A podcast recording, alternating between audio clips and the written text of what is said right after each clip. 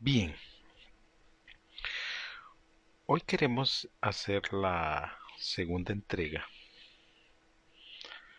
de este enigmático tema sobre las profecías de Nostradamus.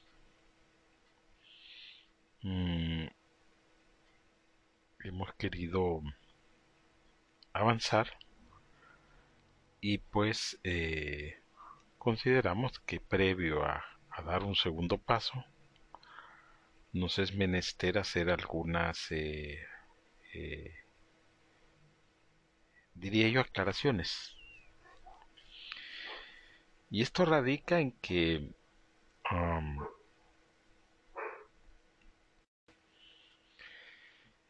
en el hecho de que creemos o consideramos nosotros que eh, para dar un, un contexto lo más cercano a lo que estamos a punto de estudiar, mmm, devenimos como en la obligación de recrear algunos escenarios para que el, el escucha, el estudioso, el estudiante,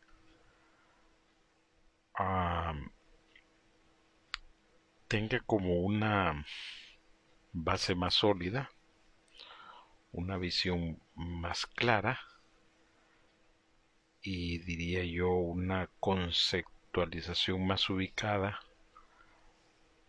de qué es lo que estaba acaeciendo previo a comenzar eh, la escritura de las profecías de Nostradamus. Teniendo eso en mente, quisiéramos primero volver a leer otra vez eh, la, los versos 1 y 2, otros llaman cuartetas. Eso es una cuestión de, dependiendo la corriente que se siga. Quiero también aclarar que esta eh, lectura es una lectura de una traducción libre y existen uh, cientos de traducciones de estas centurias de Nostradamus. En otras palabras, eh, lo que estamos queriendo hacer comprender a la gente es que lo que leamos nosotros podría eh, tener un giro distinto en otros libros que hayan también traducido del francés eh, el mensaje que él escribió. Así como ocurre con, con muchos textos que se traducen, como por ejemplo la, las Sagradas Escrituras, que estamos llenos de versiones traducciones, actualizaciones eh, casi todos los años.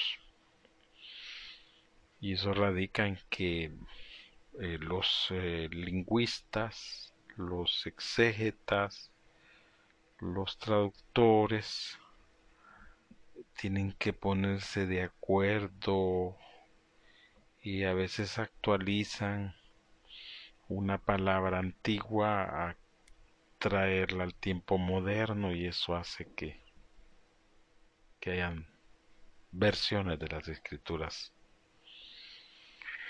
en cantidades extraordinarias. Pues bien, en nuestro caso particular hacemos la primera aclaración de que la lectura que tenemos es una lectura de una traducción libre eso significa que existen otras traducciones, como por ejemplo, me he hecho eh, uso, he obtenido otra de las muchas versiones que existen y he traído otra traducción y voy a leer la que estoy usando de base y de ahí voy a leer la segunda que he obtenido para que vean ustedes las, las, las diferencias de traducciones. En esta traducción dice estando de noche sentado en mi estudio secreto, solo, reposado en la silla de bronce, la débil llama que brota de la soledad hace lograr lo que no debe tomarse en vano. Voy a leer la segunda traducción para que vean ustedes que hay diferencias. Dice la segunda traducción, estando de noche absorto en mi secreto estudio, sentado solo sobre un sillón de cobre, pequeña luz que de las soledades brota, hace decir lo que no se ha esperado en vano. Dice el verso segundo o la cuarteta segunda, varía en mano puesto en medio del de branco, moldea de la llama el borde y el pie, un temor y una voz se agita entre los débiles, esplendor divino, cerca se sienta, asienta Dios. Aquí en la segunda, en el segundo verso segunda cuarteta, dice vara en mano puesta en medio de branco, moja de la onda el pie y el borde, un temor y una voz se agitan por las mangas, divino resplandor, Dios se asienta al lado. Como ven, en cuanto a traducciones, va a haber diferencias. Podríamos traer otro y va a decir otra cosa diferente. Pero en nuestro caso particular, la idea que tenemos no es tanto estandarizar criterios, sino que de la base que tenemos, de esa base nos vamos a hacer uso para recrear el entorno. Este asunto de, de las profecías de Nostradamus es un asunto que no debe tomarse para los estudiosos a la ligera. Aunque hoy en día se tiene el pecado de todo quererlo ya. Y digo pecado porque el pecado es una infracción de la ley, según como lo han versado los estudiosos de este tema. Y en nuestro caso particular, cuando nosotros adquirimos ese engaño de que todo lo queremos ya, sin que se cultive, sin que se germine, sin que crezca a su tiempo las cosas, pues vamos a producir una cosecha mala, deficiente y carente de la sustancia de la tierra. Y eso ya es un problema. Digo esto porque hay mucha gente que que todo lo quiere ya y no se dan cuenta que cuando una persona asume esas actitudes, termina quedándose con nada en la vida.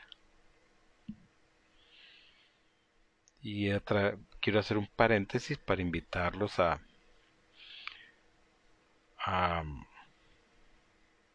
escribirnos.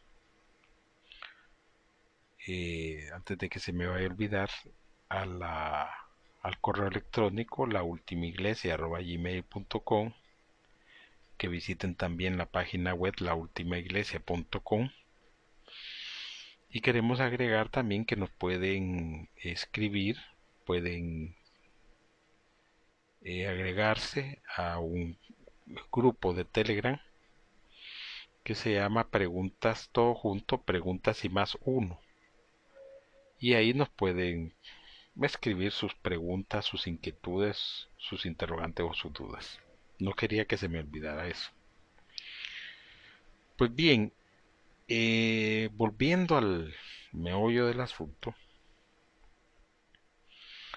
cuando Nostradamus escribió estos primeros dos versos o estas dos cuartetas, como la llaman otros,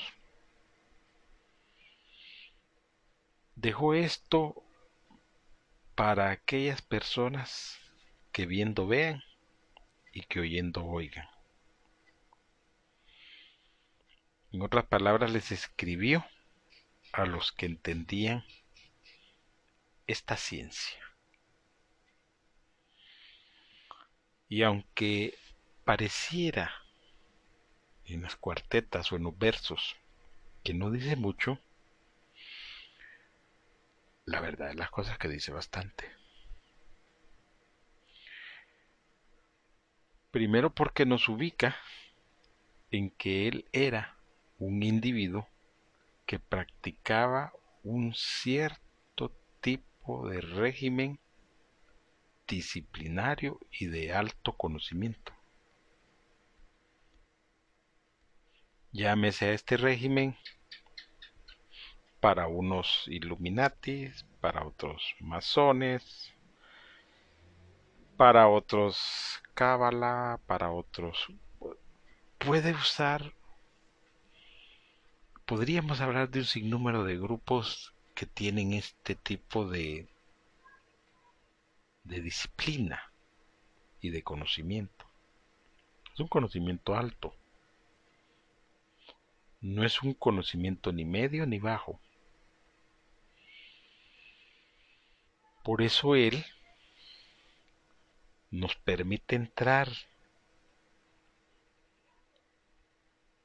en su lugar privado, diría yo en su cuarto privado, y nos permite entender que hay cosas que no deben de hacerse en público o con gente. ¿Por qué? Porque los que han estudiado un poco de misticismo saben que los místicos poseen una serie de reglas, procedimientos y protocolos que deben observarse. En nuestro caso particular, de la lectura que nosotros estamos teniendo del primer cuarteto o verso, estamos leyendo a alguien que nos está contando que después de cumplir ciertos protocolos, ciertos procedimientos, ciertas normas, ciertas disciplinas, procedió a dedicarse a algo. Por eso él nos cuenta que está en un estudio secreto, que está de noche y que está sentado.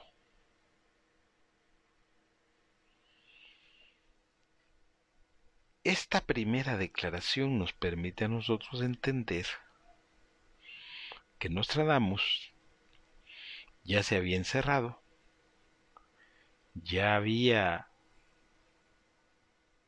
observado ciertos principios y ciertos protocolos y todo lo hacía a una hora en que sabía que nadie lo iba a molestar. Miren qué interesante esto. En otras palabras, lo que nosotros estamos viendo es un estudioso que está practicando un cierto tipo de misticismo.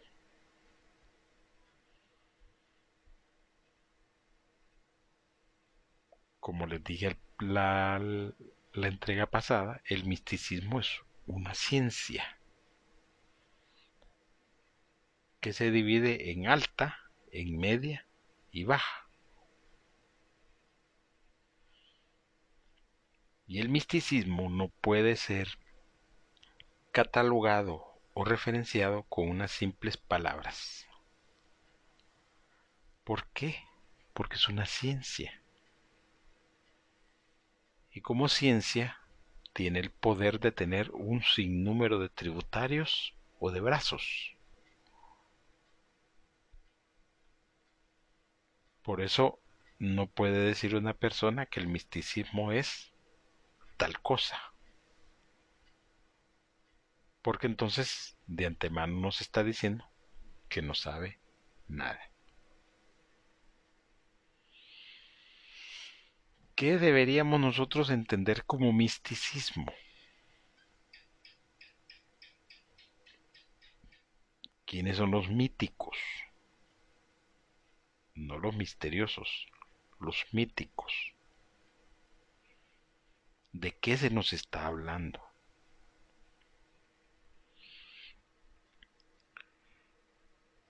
Podríamos utilizar algunas herramientas para dejar una idea en el aire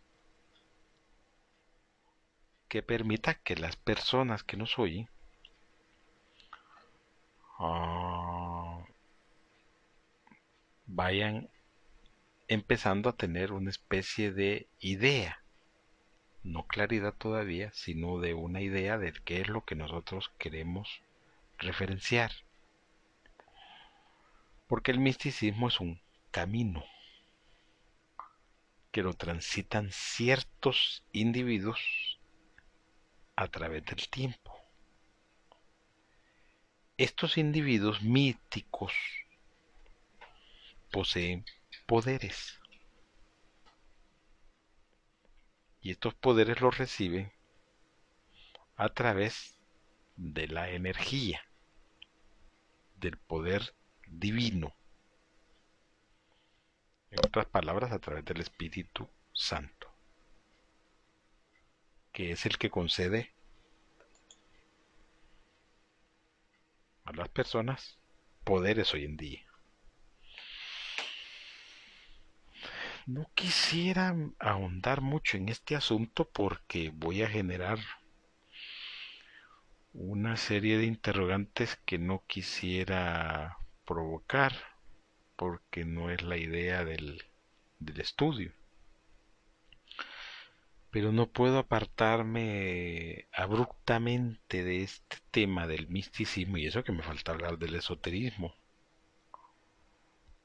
Otra ciencia No quisiera apartarme de esto sin dejar esa idea en el aire, en el ambiente. ¿Dónde podríamos nosotros encontrar una referencia del misticismo en las escrituras? Hay varios. Yo voy a usar uno, porque tampoco es la idea inundarlo de, de, muchos, de mucho conocimiento, si no se asimila al que estamos nosotros queriendo dar. En, en Génesis, en Génesis, ah, capítulo 14, versículo del 18 al 19, se hace una referencia. Recuerden, estamos hablando del misticismo y de los míticos. Estudiar esto no es como dice el dicho, comida de cualquier trompudo. Es para aquellos que quieren desvelar misterios que están más allá de nuestro alcance. Y para eso se tienen que formar en otras disciplinas, en otras áreas para entender un poco la ciencia. Entonces en Génesis capítulo 14, versículo del 18 al 19, se hace la referencia a este tema del misticismo. Solo que vuelvo a repetir, no es un asunto fácil. Porque si fuera fácil, pues como que medio mundo lo manejaría y, y ustedes saben que no es así. Después de Génesis, después de Génesis, que es el que deja la base, saltamos a el Salmo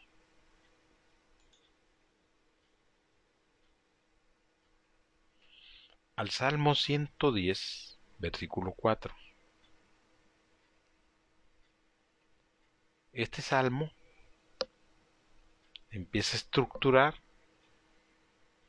este tema del misticismo.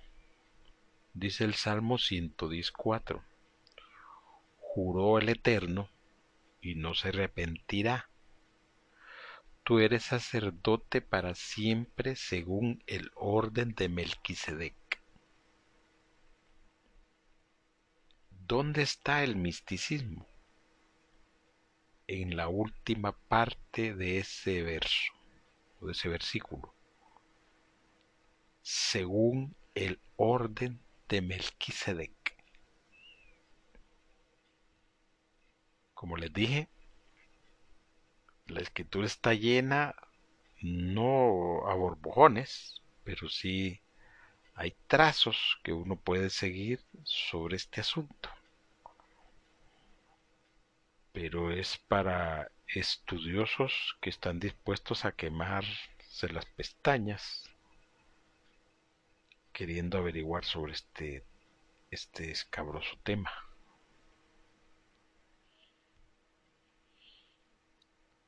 Después del Salmo 110,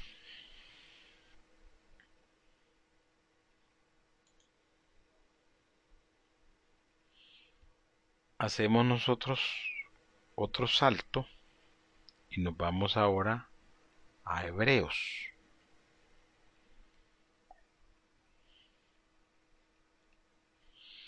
En Hebreos En el capítulo 5, versículo 6 se dice lo siguiente, como también dice en otro lugar, tú eres sacerdote para siempre, según el orden de Melquisedec.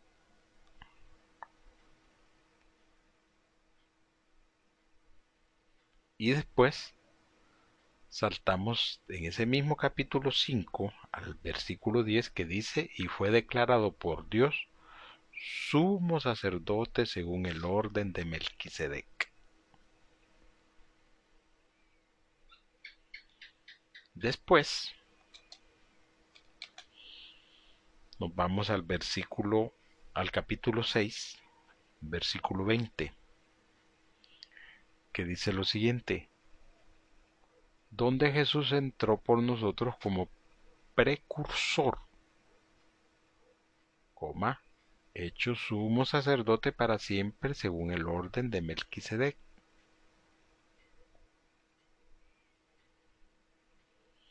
Y por último, que es donde estalla el asunto, dice en Hebreos 7.3 lo siguiente, pongan mucha atención. Sin padre, sin madre, sin genealogía, que ni tiene principio de días ni fin de vida, sino hecho según semejante al Hijo de Dios, permanece sacerdote para siempre.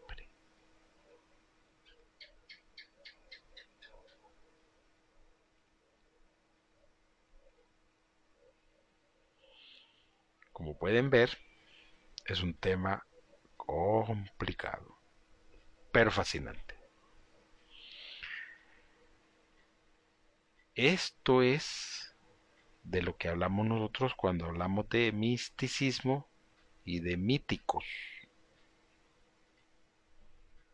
Pero no es el tema en cuestión. Sino que tenemos que estar claros que hay artes que si se saben usar, dan ciertos resultados. Entonces, en la cuarteta 1 o en el verso 1 de la centuria primera, cuando Nostradamus nos dice que estando sentado, estando de noche sentado en mi estudio secreto, nos está hablando de que él está practicando ciertas artes. Y esas artes las va a practicar para que le den un cierto resultado.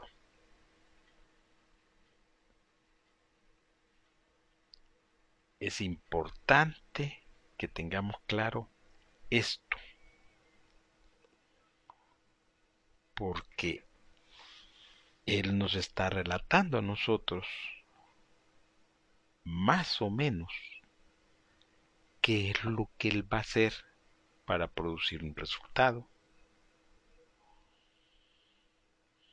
Hoy en día es muy difícil entender esto porque primero nadie, por lo general pocas personas, pueden tener un estudio secreto y sentarse de noche por mucho tiempo sin que nadie los moleste o sin que nadie se meta a ese estudio, sin que nadie sepa qué es lo que tiene, sin que nadie le contamine el lugar, o se lo pervierta, o se lo corrompa, bueno, puede usar cualquier término. Como pueden ver ustedes, él nos está diciendo qué va a hacer él para producir un resultado. Pero yo quería dejar claro el término primero de misticismo. Eso para mí era fundamental. También es fundamental, eh, antes de que, por cuestiones de, tiempo, porque no queremos, eh, ¿cómo se llama? Molestar a la gente para que no no pierda su tiempo porque verdad ellos pasan muy ocupados entonces es bien difícil que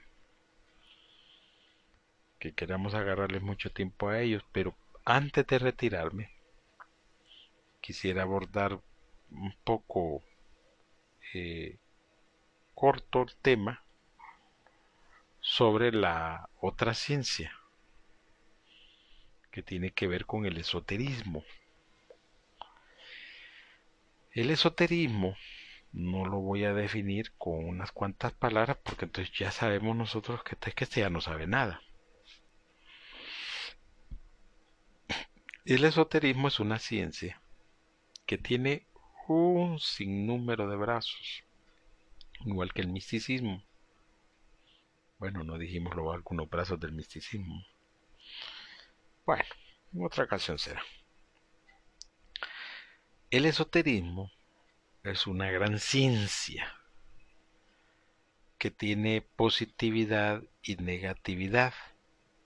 También se divide en alta, en media y baja. Igual que el misticismo. El misticismo tiene polo positivo, polo negativo. Igual el esoterismo. El esoterismo tiene un polo positivo y un polo negativo.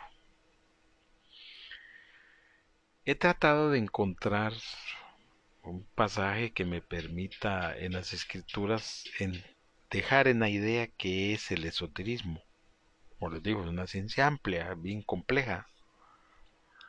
Tan compleja que del esoterismo negativo sale, por ejemplo, la brujería, la hechicería, los conjuros, las artes negras. Bueno, podría decir un montón de cosas y esa no es la idea. Y eso solo es unos cuantos de los grandes brazos de los que se desprende el esoterismo. Bien, en, en, en números, capítulo 21, versículo 8 y 9 se dice lo siguiente.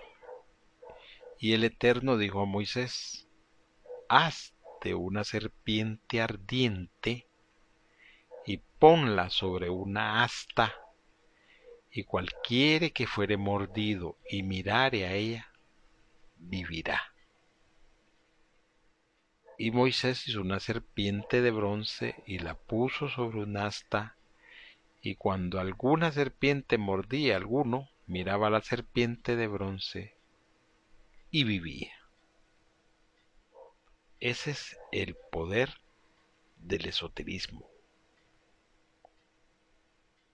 Obvio que estas ciencias todas provienen de Dios, porque Dios es Dios y Dios ha creado todo.